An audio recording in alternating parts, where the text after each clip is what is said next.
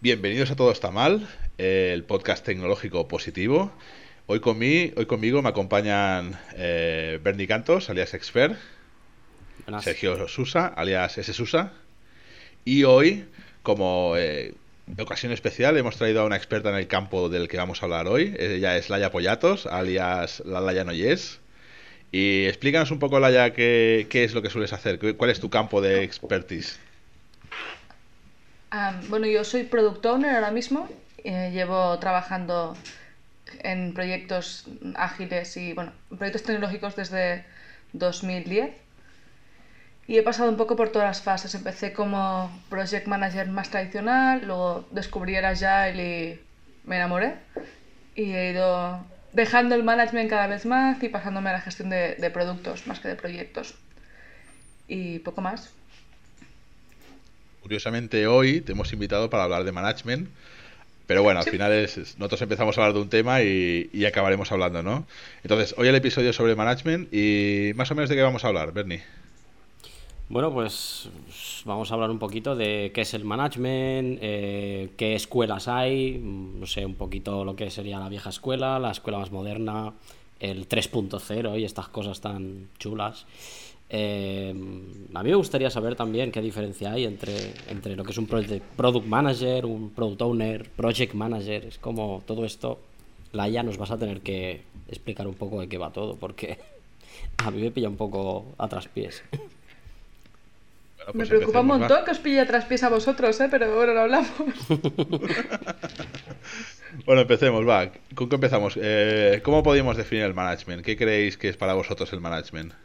O sea, a veces parece como esta figura de el manager, el dueño de la empresa, el, la persona que decide qué trabajo voy a tener que hacer. Todas estas cosas un pelín más antiguas, pero sospecho que hay algo más y sobre todo hay como diferentes escuelas. ¿Qué es para vosotros el management? Vale, pues eh, para mí, ah, para mí el, el, management debería ser la forma en que se potencia la, la productividad y el entorno de trabajo de un equipo. Básicamente es lo que yo creo que es. No sé si hay alguna visión diferente. Actualmente, ¿no? No sé, antiguo, antiguamente era obviamente diferente. Era seguramente. antiguamente había más, más explotación de las personas, ¿no? Entonces, seguramente iba a, otro ritmo y tratar de sacar la mayor productividad que existiese de las personas en el campo en que estuviesen. No sé muy bien. Imagino que para mí es eso.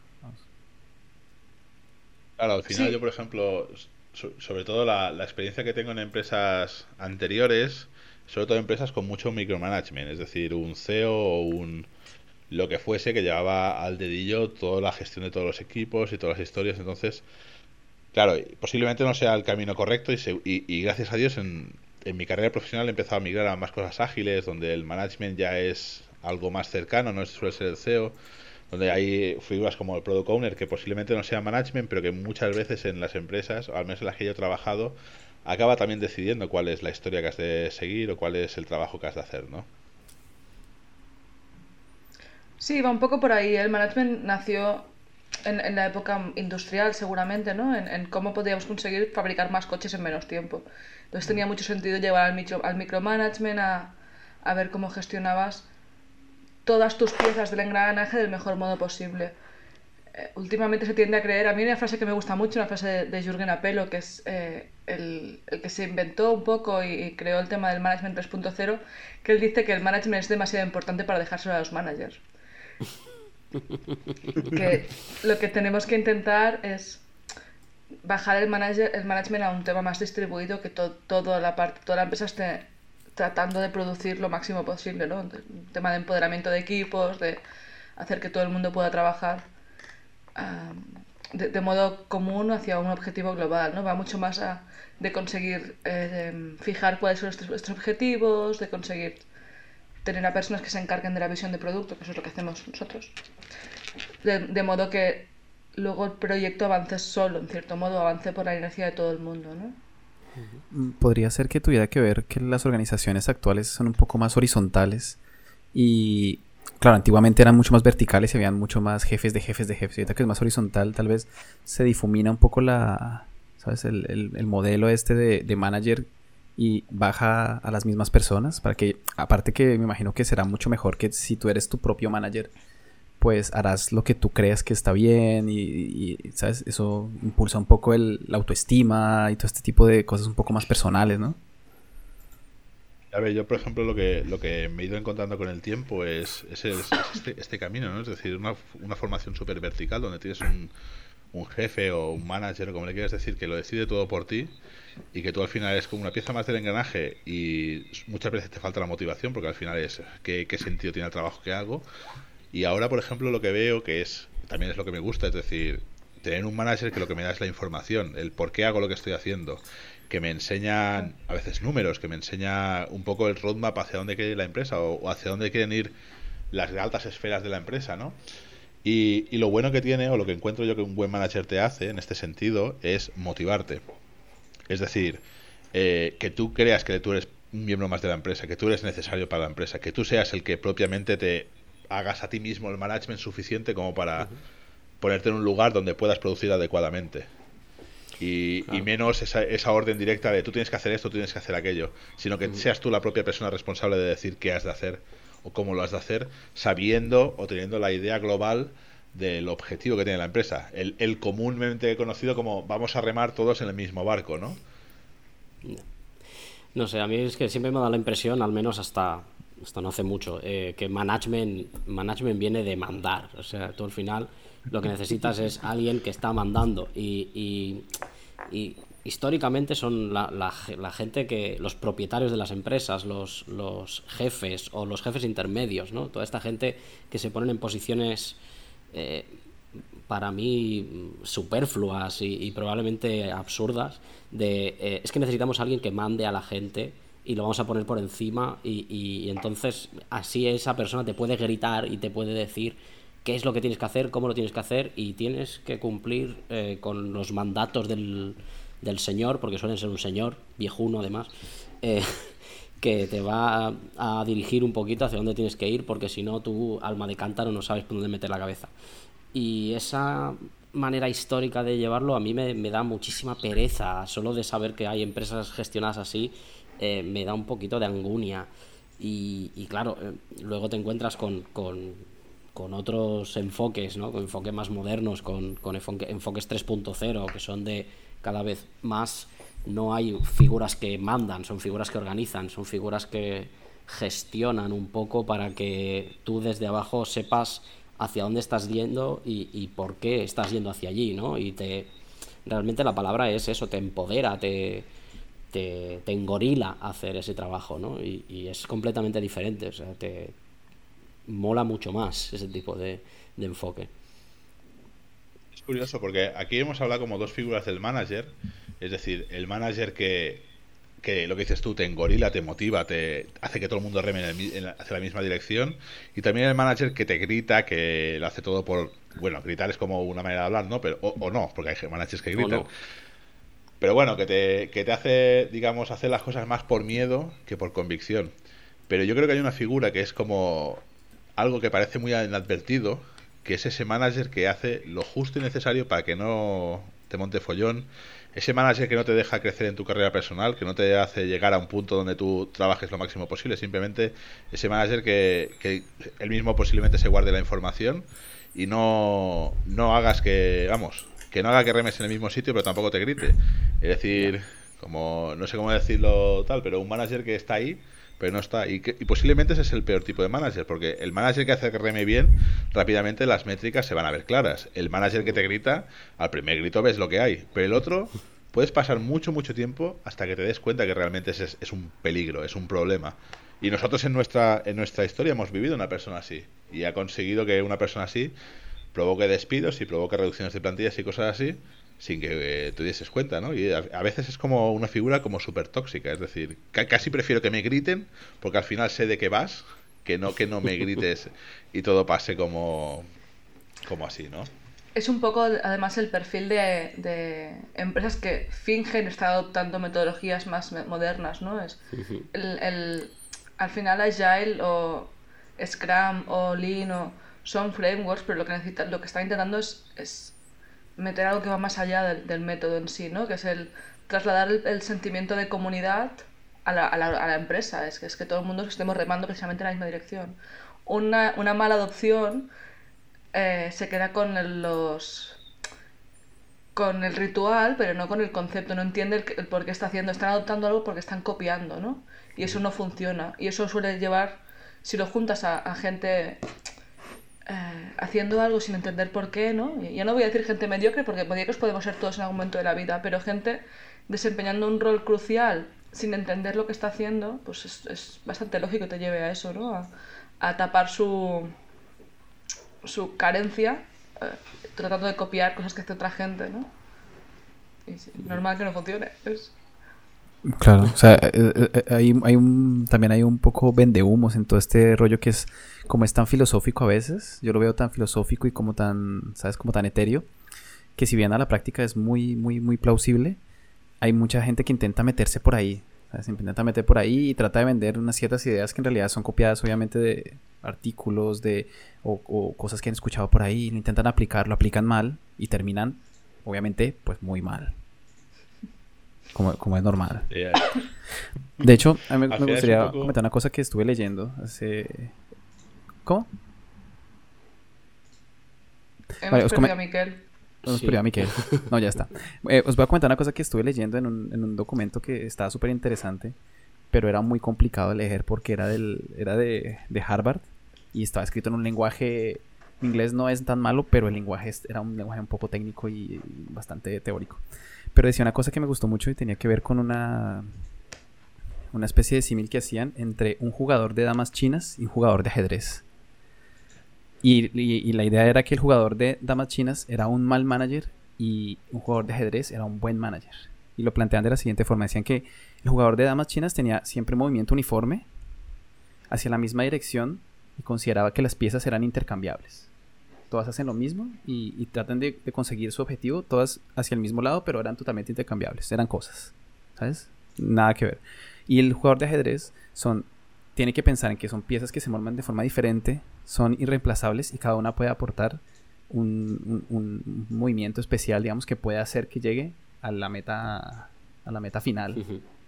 Entonces, basado en, esta analogía que me gustó mucho y estaba puro al principio del texto, no significa que no me lo haya leído solamente el primer párrafo, pero eh, me llamó mucho la atención que, claro, en parte, un buen manager, aparte de, saber organizar un poco, obviamente, lo, lo, que hay que hacer, también vela por poner a las personas en el lugar que corresponde.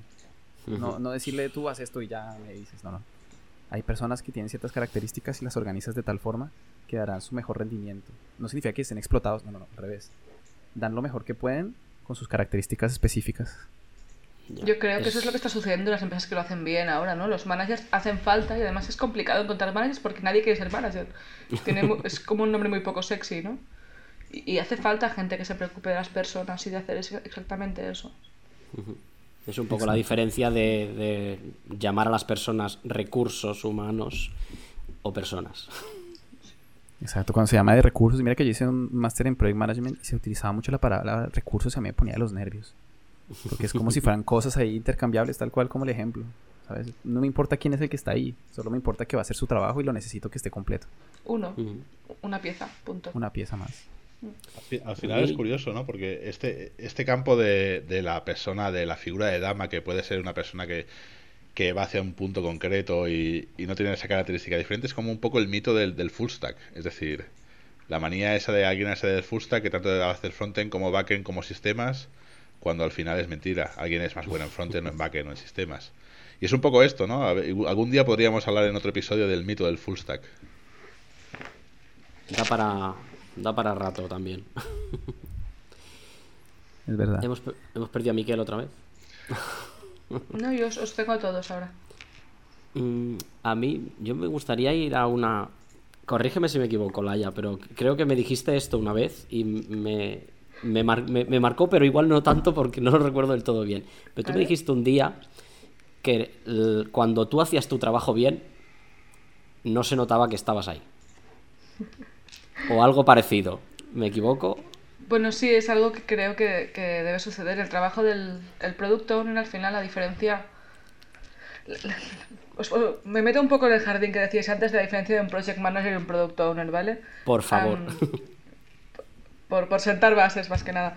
El Project Manager viene de la gestión más tradicional y se encarga, se encarga sobre todo del tema de los tempos, de... ¿Os acordáis de aquellos diagramas de Gantt que hacíamos antes de quiero saber lo que voy a tener hecho de aquí a 12 eh, meses. Creo que Te voy a engañar en lo que voy a tener hecho en 12 meses. Exacto. Nos vamos a engañar todos porque es imposible planificar a tan largo plazo, ¿no? Pero un manager se queda, no tiene por qué quedarse a 12 meses, pero un project manager, incluso los de hoy en día, se quedan más en la gestión de los tempos, en la gestión de los recursos o personas, si lo hacen un poco bien, pero y en cambio, un product owner se desliga de esa parte, o se desliga un poco de esa parte de la gestión y del cuidado de las personas y se, se centra en su producto, o incluso si estás evolucionando hacia, ciertas partes más lean en lugar de, de empresas más, más Scrum, hacia la cadena de valor, ¿no? yo, por ejemplo, ahora me encargo de las ventas de doméstico, no solamente de la aplicación concreta que favorece las ventas de doméstico, sino de todo lo que tenga que ver con, la cadena entera de ventas de doméstico. Pero eh, en, mis responsabilidades y en mi día a día no está el, el, preocuparme por si las personas que están trabajando conmigo en el equipo necesitan más formación o menos, o en gestionar sus vacaciones, o en ese tipo de tareas operativas que, hay que hacer. ¿no? Las, las, vacaciones, evidentemente, se puede gestionar cada una suyas y ya está. Pero la gestión de formaciones y todo eso, eso es trabajo del manager de cada una de esas personas que, no tiene por qué tener ni, idea de qué estamos haciendo en el proyecto, ¿no? sino más enfocado al cuidado de la persona como crecimiento personal, un poco más una figura de coach.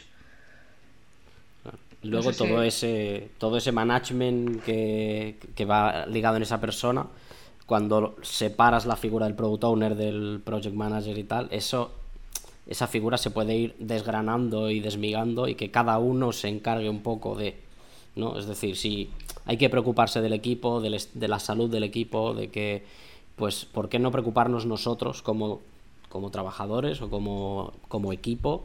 de, oye, tío, mira, es que, oye, mm, es que veo que a lo mejor, pues, mm, eh, me estás cojeando de tal y a lo mejor yo te puedo echar una mano, si no me importa, o...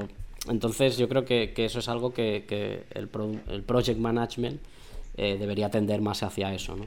Total, Total, al final, yo como productor no me voy a preocupar de esas cosas, pero yo como la IA sí. Porque a mí me preocupa que la gente con la que trabajo esté bien y esté. Entonces, yo me encargaré de que ellos tengan. Si, si detecto algo, levantaré la mano y se lo diré a ellos, a su manager o a quien toque, ¿no? Y creo que no te he contestado la pregunta que hemos, por la que he empezado a decir esto. Bueno. Que era. Eh, yo creo que un buen productor debería tender a desaparecer. Porque al final nacimos como. para cubrir un gap de, de cómo conseguimos que negocio se entienda con tecnología. Que son dos eh, mundos que habitualmente no, no, no saben hablar el mismo lenguaje porque mm, muchos equipos técnicos parten de la idea de vamos a hacer las cosas bien tecnológicamente, pero les, les, tienen mucha carencia de, de, por qué estamos haciendo las cosas y qué es lo que nos da de comer, ¿no? Y la parte de negocio eh, suele saber lo que quiere a nivel de grandes megaproyectos, pero les cuesta mucho bajarlo a algo conceptualizadamente pequeño y implementable, ¿no? Entonces, hay unas, hemos salido unas figuras ahí en medio, que somos gente que, por alguna extraña razón, entendemos un poco de los dos mundos y somos capaces de, cubrir ese gap. Pero, pero creo que sí, que, deberían, deberíamos tender a desaparecer y quedarnos con la figura del product manager solamente, que es alguien que realmente sabe dónde quiere evolucionar su producto y equipos técnicos que sean capaces de hablar con él. ¿no? Es, es posiblemente una figura más cercana al marketing que sea capaz de interactuar directamente con equipos técnicos, aunque creo que estamos lejos en la mayoría de, de sitios. ¿eh? Hay equipos técnicos que cada vez saben más de negocio y gente de eh, negocio y marketing que cada vez entiende más tecnología.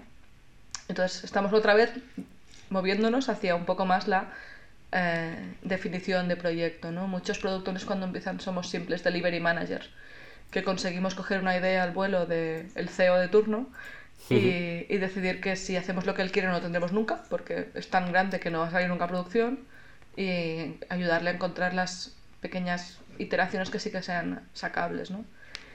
Pero a mí me gusta, a mí me gusta mucho cuando consigues trasladar el ownership al, al equipo en cierto modo, Tú te lo ocurres, tú te lo bajas, tú te lo, se lo pasas al equipo y te vas de vacaciones.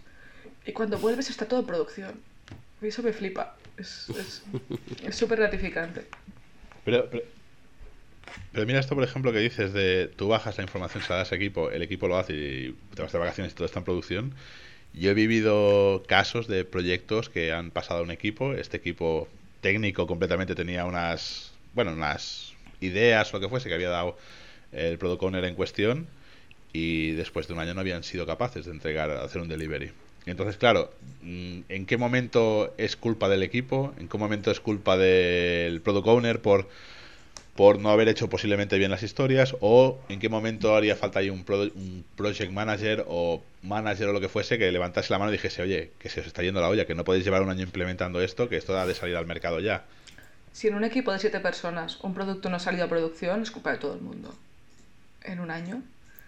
Yo, yo, yo también lo he vivido. Yo también he entrado en una empresa para intentar ayudar a sacar un proyecto que llevaba 18 meses en desarrollo sin ver la luz y me he ido nueve meses después sin haberlo conseguido. O sea, a veces pasa. Pero suelen ser proyectos tan grandes que ni siquiera se fasean las, las entregas en, para demos internas y no se validan con nadie y vas trabajando y vas... Yo creo que una gran parte de la culpa es del, es del product owner o quizá de sus stakeholders que no hayan sido capaces de llegar a un acuerdo con algo más, más factible y un, modo de empezar a, a, testear, ¿no? Porque una de las grandes cosas que hemos aprendido con el, con el agilismo es a probar cositas, ¿no? A, a sacar releases a producción, probarlas y, irlas mejorando. Pero también creo que si un equipo de desarrollo está cómodo estándose un año picando algo y que nadie lo use, el equipo de desarrollo también tiene un problema. Vaya que sí. Aquí, por ejemplo, una de las cosas que veo que es como la eterna batalla entre el equipo y negocio es lo que hablábamos, ¿no? De, hacer estas releases. Es decir, nosotros como equipo técnico siempre queremos hacer lo mejor posible. Bueno, lo mejor posible no, la perfección muchas veces. Es decir, que esto esté completamente testeado, que siga los mejores patrones, 20.000 cosas que seguramente hagan que el desarrollo vaya lento y muchas veces desde, desde negocio, ya no desde product, owner o desde management, sino desde negocio, quieren que esto salga al mercado ya por la típica historia de time to market y competencias y tal y cual, ¿no? Entonces, eh, ¿cómo, o sea, qué es para, desde tu punto de vista, un producto que pueda ser entregable correctamente? Es decir, ¿cómo, cómo haces esa mezcla entre los deseos de negocio y los deseos de, IT o del equipo técnico? Es, es, es complicado, ¿eh? pero es conseguir encontrar la, las cosas pequeñas que funcionen. Un, MVP o el mínimo producto viable tiene que ser viable. No, se vale con entregar funcionalidad sin frontal que funcione, por ejemplo. Pero a lo mejor no hace falta estar preparados para aguantar 100.000 usuarios cuando tienes 100. Eh, buscar ese tipo de compromisos. Luego también hay que entender lo que significa la deuda técnica y que si sacas un MVP a mercado vas a tener que pagarlo después. Uh -huh. Lo sacas, lo pruebas, el, mejor MVP es el que solo es un frontal. Y por detrás tienes a, personas corriendo para ejecutarlo, pero claro, eso puede durar, ¿qué? Dos meses, tres, depende del volumen de gente que tengas corriendo por detrás para ejecutarlo.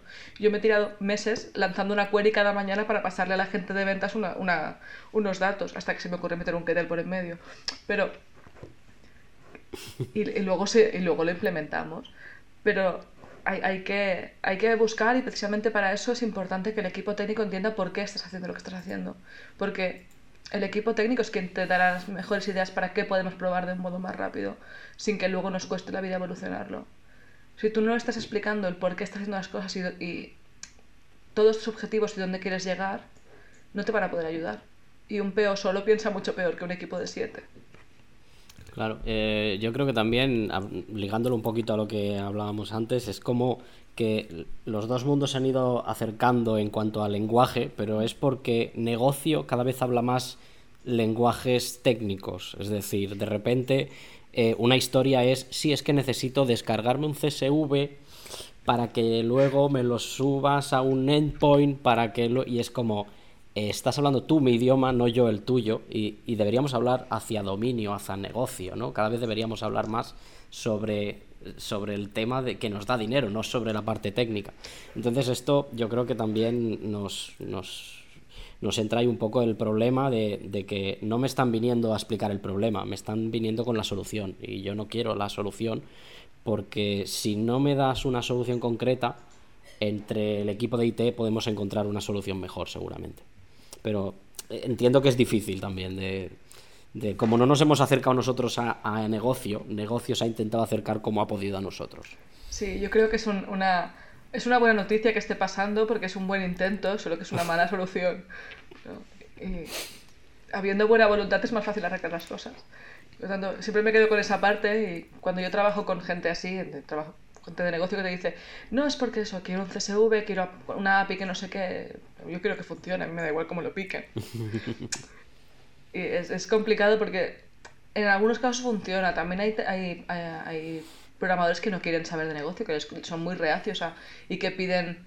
Uh, bueno, la, la, antigua distinción de analistas y programadores, ¿no? ¿Cómo puede analizar alguien algo que no va a implementar? Ya. Pues pero hay gente que sigue esperando que se lo den todo analizado. Entonces hay, hay gente, de, hay, hay POs y gente incluso más lejos en negocio que están intentando suplir esa parte. Para mí es, es, algo que agradecerles, ¿eh? porque están tratando de mm, buscar una solución, solo que eh, yo creo que no es la que funciona mejor. Pero se les puede reeducar. Son mucho más fáciles de reeducar que la gente que cree que, que, que tienes que ir hacia otro lado, ¿no? que estar en un management mucho más antiguo.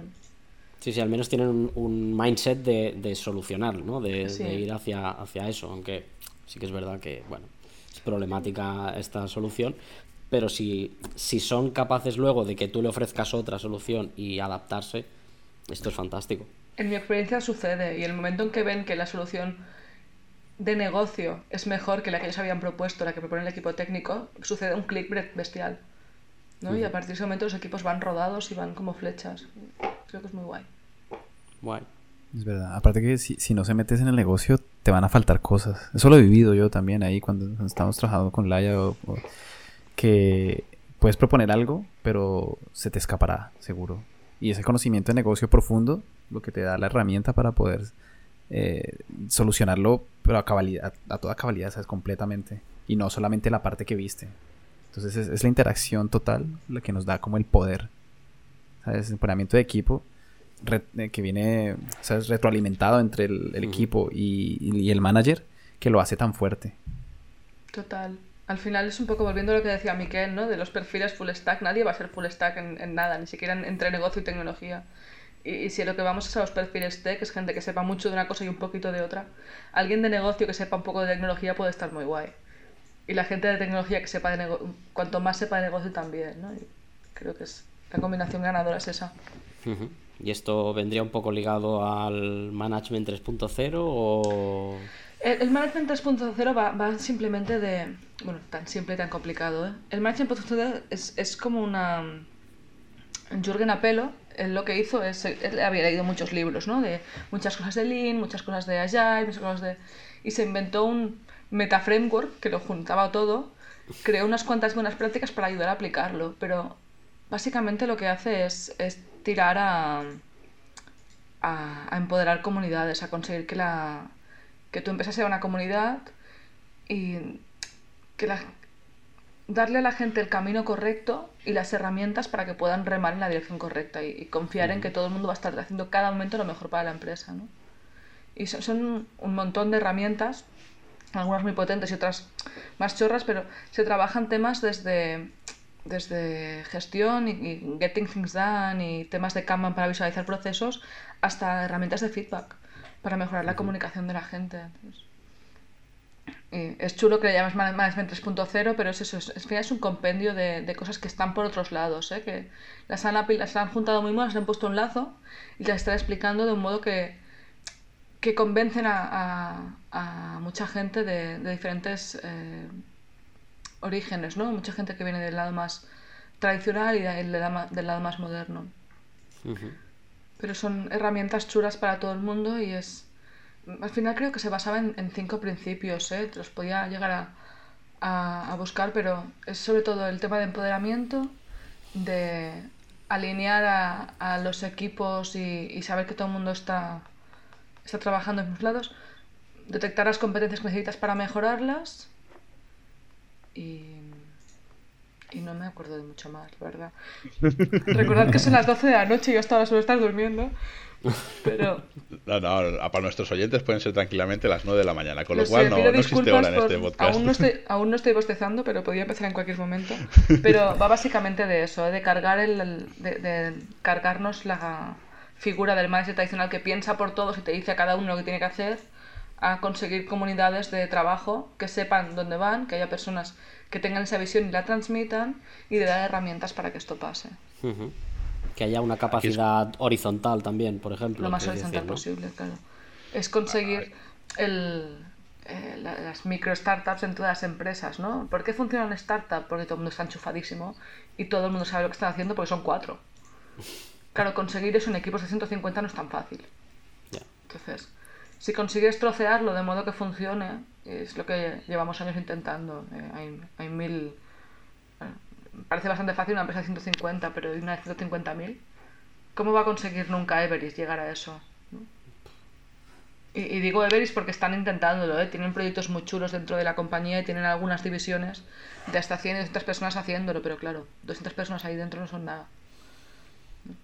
Yo aquí, por ejemplo, lo que veo muy complicado, sobre todo en esto del Management 3.0, es como, como el flujo de información. Es decir, si tú quieres empoderar a la gente, ¿qué nivel de información tienes que hacer fluir desde, desde la idea que pueda tener los stakeholders, sea el CEO, sea la junta directiva o quien sea, hasta el pobre desarrollador junior que acaba de entrar en la compañía, ¿no? Es decir, ¿cómo haces todo ese flujo de información? Porque seguramente si haces fluir mucha información, eh, igual no es correcto. Además es lo, típico, ¿no? Que mucha de esa información puede estar vinculada a, acuerdos de estos de no difusión o cosas así, ¿no? Entonces veo veo que está muy guay, es decir, Management 3.0 y, y, veo que mucha gente lo intenta y muchas empresas lo intentan, pero a mí es lo de siempre, ¿no? Es decir, ¿cómo, cómo puedes llegar a hacer fluir la información? Y sobre todo, lo típico, ¿no? De vamos a hacer este proyecto, muy bien, y de golpe aparece un deal que ha hecho quien sea de negocio con otra empresa, otro colaborador, otro partner, y de golpe paremos las máquinas y volvamos a hacer eso, ¿no? Y es una información que igual deberíamos empezar a saber, ¿no? Que, ya estábamos preparando un deal para no volverte loco, o igual no, no sé, hasta no sé hasta qué, hasta qué punto esa información ha de fluir. Yo creo que esa parte es, complicada y es opinática pura, ¿eh? porque no tengo la, respuesta buena. Pero que no se pueden explicar todos los acuerdos que se pueden llegar a producir es de cajón porque hay 200 al año de, de acuerdos que se intentan o deals o lo que sean o proyectos que se especulan y no llegan. Entonces, para mí, yo creo que es importante que las cosas empiecen a fluir cuando empiezan a ser potencialmente plausibles. Encontrar ese punto, ánimo, porque dependerá mucho de cada empresa y de cada... Pero yo creo que hay, que ser... La, transparencia en exceso de ruido.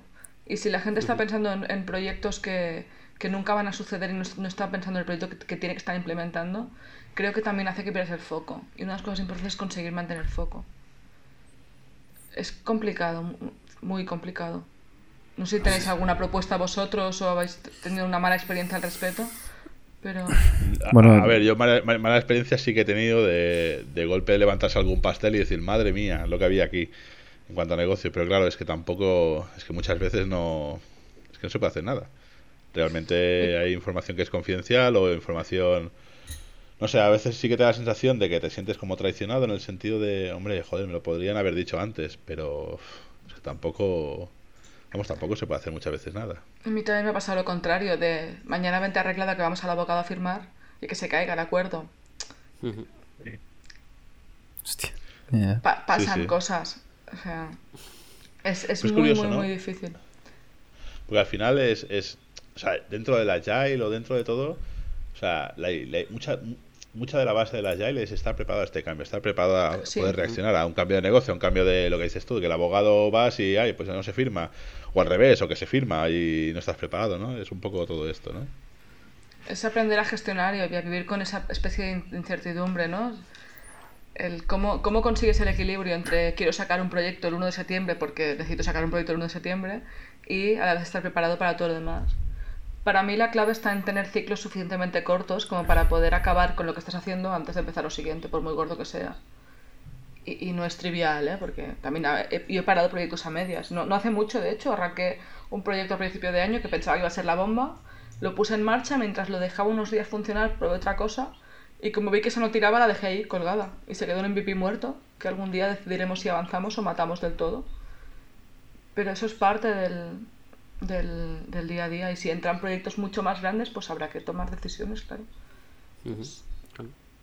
y, de ahí eso, hacer esas pequeñas iteraciones de, bueno, pues ir levantando MVPs, ir avanzando poco a poco. Y si ves que no, pues tienes esa capacidad de reacción de es que si tu proyecto son 24 meses, te pasas 6 analizando y, 12 implementando y 6 testeando, es evidente que no vas a poder reaccionar rápido a un cambio. Si tus proyectos grandes son de 3 meses, pues es otra cosa. Y si tus proyectos medios son de un mes, un mes pues... Y digamos que un mes se puede esperar casi cualquier persona a hacer cualquier cosa. Evidentemente no todos los proyectos pueden ser de un mes, ¿eh? pero a lo mejor en 3 meses o 4 o 6 sí que podemos estar haciendo cosas. Y puedes empezar a arrancar uno en paralelo con un equipo mientras vas matando el otro, cosas de estas. Puede empezar la, la, parte de análisis. Yo, yo empiezo a contar las cosas cuando, cuando veo que van a ser factibles en los próximos meses, dos meses, tres meses, depende de cómo estemos nuestros ciclos. Pues entonces sí que ya interesa que la gente empiece a tenerlo en la cabeza, pero también siempre intento enfatizar en el, bueno, está, está ahí, ya veremos si llega o no llega, pero que sepáis que estamos rondando esto, que podría ser que pasase, entonces bueno, a lo mejor lo que estamos haciendo, o sea, no os flipéis mucho con lo que estamos haciendo porque a lo mejor nos quedamos sin tiempo, ¿no? Creo que es algo también interesante de tener en cuenta porque, bueno, yo, yo, lo, yo lo explico por eso, intento que suceda eso, ¿no? Que intentemos buscar el compromiso con lo que estamos haciendo para que no se nos quede un desarrollo de tres meses parados sin salir, ¿no? O sin tener valor, porque sin salir, en, en nuestro caso, por ejemplo, vivimos en entornos web con proyectos relativamente pequeños y es más o menos fácil que todo vea, vea la luz pero sin que realmente tenga valor porque sabes que tu primera iteración no tiene mucho valor todavía, ¿no? Es, el valor es que esté en producción, que la puedas probar, pero hasta que no hagas metido un par de cosas no tendrá, no, tendrá realmente algo significativo. Entonces, bueno, vamos a intentar arrancar esto y, el tener la capacidad de pivotar. Pero no, sé muy bien ¿eh? cuál es la... la no, no es una fórmula matemática para nada. Bueno, pues yo creo que aquí deberíamos empezar a, matar esto, el tema. Yo, tenía... No sé si, quiere comentar... Ah, sí, tenemos a Sergio con su... Yo siempre tengo... el link de mierda. El link de mierda, por supuesto. Siempre tengo esto. Estuve leyendo un poco sobre esto y me encontré un artículo bastante interesante en la revista Forbes sobre unas cualidades que debería tener un gran manager. De hecho, me, pareció curioso porque muchas de estas, yo no lo había comentado con vosotros antes, pero han, ido saliendo de ahí poco a poco y hay algunas que no están, pero que yo creo que las damos por sentadas y por eso es que no las decimos. Entonces, por ejemplo, una que salió aquí, que es entender a las personas. Eso ya lo habíamos hablado, hay que entender a las personas, hay que ser más humano. Tenemos eh, obtener resultados. Básicamente, la motivación lo que hace que puedas obtener resultados y, y bueno, consecuentemente pues tendrás un buen un buen lanzamiento o un buen. Creo que os acabo de perder. Buen proyecto. Ah. Creo que sí. No, ya regresé, ya regresé. Los vi todos quietos. No, sé quién, no sé quién ha sido, pero pequeño glitch ahí. Creo que luego yo, hemos perdido todos. Sí, bueno. bueno. seguiré en la tercera y ya uniré todo, no pasa nada. eh, una cosa que me llamó mucho la atención era una que se llamaba, lo voy a decir en inglés, la tarea, es que no, la traducción es un poco rara, es Not a Political Operative, que básicamente es un buen manager no debería buscar el beneficio personal, sino el beneficio grupal. Eso lo digo porque nos hemos topado con algunos que lo que buscan era un juego de tronos ahí, pues bueno, pues esto está aquí entre una de las cosas que deberían ser resaltables. Pues, quiero hacer un inciso porque supongo que hay gente que nos está escuchando, nos está viendo, pero hemos hecho todos que sí con la cabeza, ahí como muy coordinados y todo. Sí, sí, eso se arregla en la edición, no problema. En YouTube siempre es más divertido el episodio. sí. Eh, la humildad, entonces entender que, que, tu, que tu idea puede ser muy buena, pero que pueden haber otras ideas que la complementen. O sea, que no es un mandato divino que todos tienen que cumplir. Me parece una cosa bastante interesante. Eh, no tener miedo a, hacer, a tomar decisiones difíciles. Eh, a veces es normal que cuando tengas que tomar una decisión que puede ser disruptiva, pues no lo hagas. Pero un buen manager debería poder tomar este tipo de decisiones complicadas. Básicamente porque tiene toda la información y si alguien tiene que tomar esa decisión, seguramente sea esa persona. La sabrá tomar bien, por lo menos con la, con la información. Eh, una, una, mente innovadora o una, una, forma de pensar innovadora, que es lo que hablamos hace un rato. Porque claro, siempre hay que ir evolucionando el producto hacia un lado, entender negocio para poder llevarlo a otro nivel. mm, conocer el producto, conocer el, negocio muy bien, eso ya lo habíamos hablado también. Ser colaborativo, que es eh, brindarle el apoyo al equipo como el equipo le brinda el apoyo a la persona, que sea retro, o sea, que sea mm, eh, recibido de parte y parte. Eh, que sea un team builder, o sea, que cree equipo, es que no, no deje hacer estas cosas. Y acá vienen dos que son bastante curiosas, que una se utiliza mucha tecnología y la otra es porque no la esperaba encontrar acá. Una es el sentido del humor. y, la respuesta que daban la, gente que hizo esto es simplemente es porque siempre es más es mejor trabajar con alguien que tenga algo de sentido del humor. ¿Sabes? No, un, no una persona con cobata que no es capaz de soltarme una sonrisa cuando le cuenta uno un chiste. ¿Sabes? Entonces, bueno, esa. Y la última, resiliencia. Saber que que, sí, que te pueden hacer críticas constructivas, obviamente constructivas y con mucho respeto, y que tú lo vas a recibir bien y vas a hacer cosas para mejorar. Y esas son, creo que eran 14, 12 cualidades que debería, según la revista Forbes, tener un buen manager. Muchas de esas las tendría que tener también un senior, así enganchándolas con la, de la, del mes pasado. Eh, eh, exactamente. Es casi un buen profesional, ¿no? Alguien que pueda trabajar en equipo. Tal cual, yo creo que sí, que al final bajamos tanto a, cualidades tan humanas, tan necesarias, que es que o sea, no puedes crear un equipo con alguien que no tenga estas cualidades. O sea, y no puedes gestionar un equipo a alguien que no las tenga seguro. Tal cual. Es correcto. Ya dejaremos el link en el, en el video, o sea, en el video, en el podcast y todo lado. Como siempre. Y después del, del, link de Sergio, yo creo que ahora viene a hablar de mi libro, del dato de mierda. Yo venía aquí con eso, ¿eh? Exacto, todavía estamos en el episodio 3 y todavía no hay jingle. Vamos, vamos un poco mal, pero bueno, a poco a poco. Ya igual en el siguiente sprint ya, ya hacemos el delivery de esto. Y ahora con vosotros el dato de mierda ruso.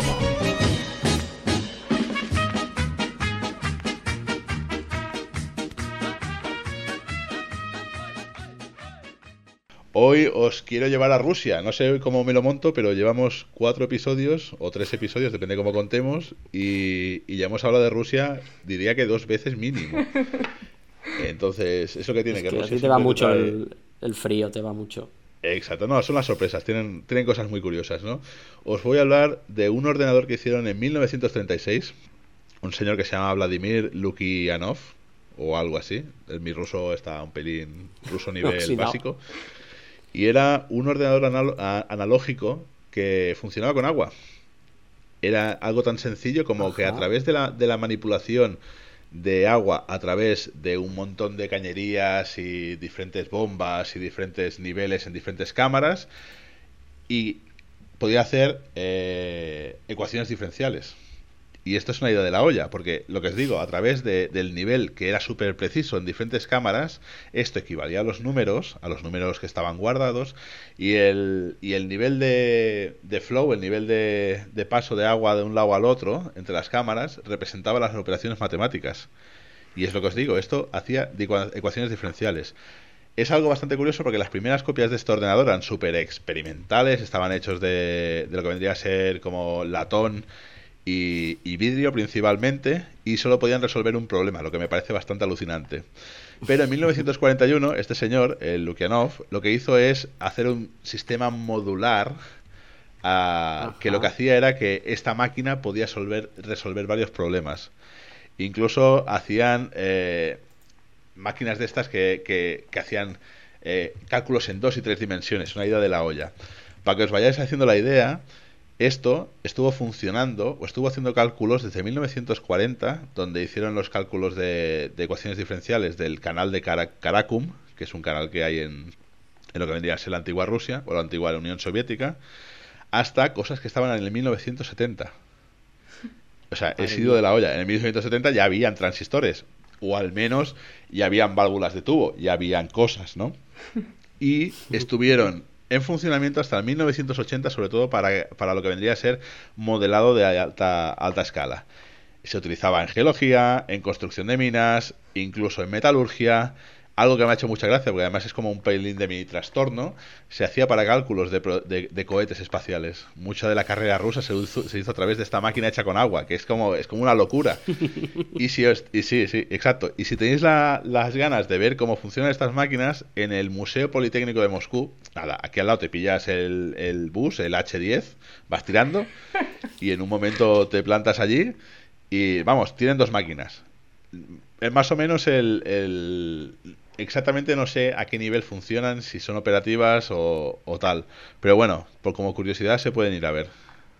Muy interesante. Yo, esperaba que funcionasen con vodka. Hombre, el, el vodka al final. vodka para las máquinas. Sí. Esto es otro dato de mierda. Pero la, la palabra rusa para agua es boda.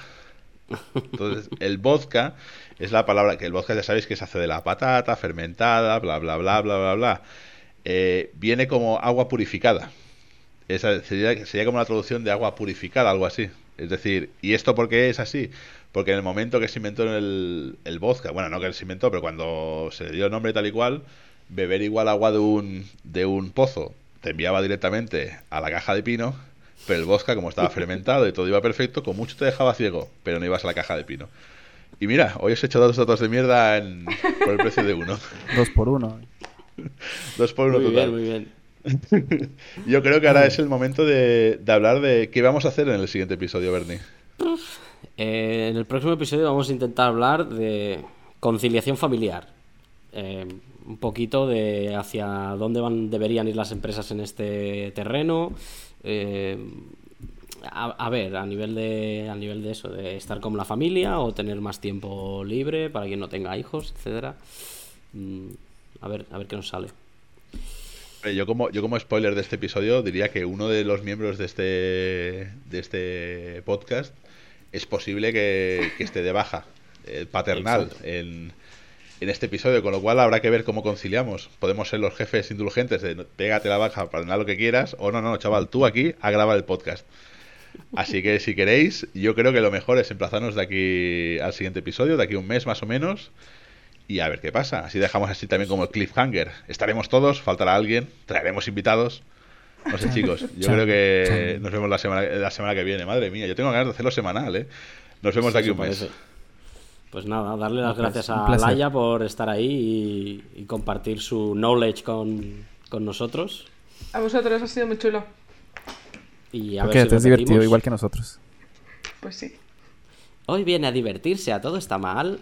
La Laia no yes. Esta vez sí, sí, sí es, sí, sí es. Pues nada, hasta la próxima. Hasta la próxima, chicos. Muchas gracias por la invitación. adiós. adiós. Chao.